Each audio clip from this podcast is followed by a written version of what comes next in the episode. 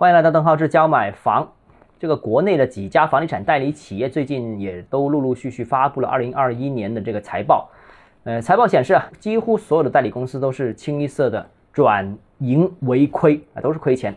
那其中呢，世联行呃去年亏损了11.29亿，那易居呢呃亏损了接近89个亿，那和富辉煌呢呃也净亏损了5.45个亿。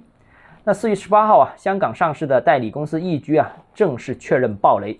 这个企业于二零二二年四月十八日到期的美元债券正式违约，并同时触发了二零二三年这个票据契约向下的交叉违约。那二零二三年的票据也是暂停了买卖。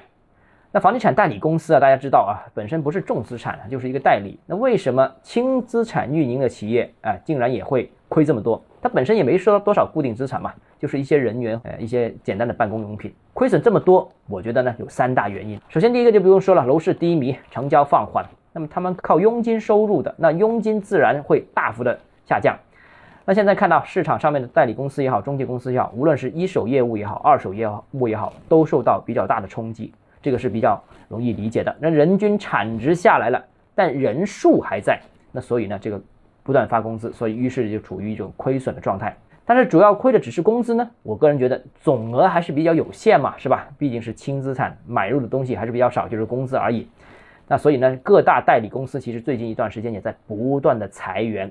那二手业务，我们看到有些城市几乎是陷入停顿，比方说像深圳啊，那据说三分之一的这个从业人员都离开了深圳的二手的呃行业，这是业务亏损所导致的一个结果。那第二个呢，就是房地产欠款比较严重啊。那大理代理商现在大量的呆账坏账，比方说像世联行啊，世联行现在公开的信息显示呢，就单恒大地产一家就欠他多少钱呢？欠他二十个亿左右的佣金。那其中呢，这个去年有十个亿的佣金呢是以房抵款啊，就抵抵过去了。那剩下还有十个亿左右欠款，那怎么办呢？就基本上这个很可能是收不回来的了。而易居呢？现在江湖传闻呢，易居说恒大欠易居的钱比恒大欠世联的钱还多，那自然受伤就更严重了。那不过要知道啊，这个恒大只是一家公司，大家可以想象，这些代理公司肯定是不单做恒大一家的业务，还有很多公司，所以恒大一家就欠他几十个亿，那其他加起来就很多了。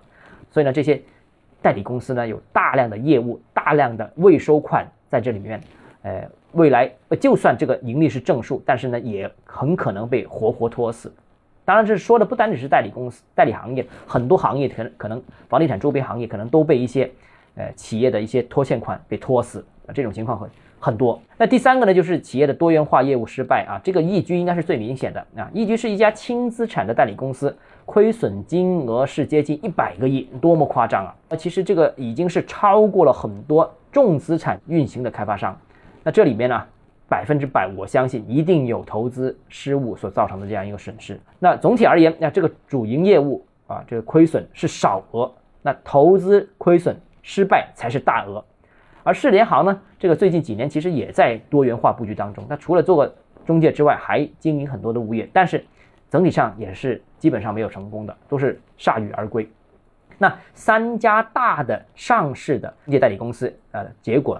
呃，都是这样了。那相对较好的反而是和富，因为和富最保守，而且还坚持在传统领域，所以反而亏得更少啊。所以目前市场情况下，可能真的躺平才是最安全的办法。当然，怎么躺平，那就靠智慧了。好了，今天我们节目到这里啊。如果你个人购房有其他疑问想跟我交流的话，欢迎私信我或者添加我个人微信“邓浩志教买房”六个字拼音首字母小写就是微信号 d h e z j m f。我们明天见。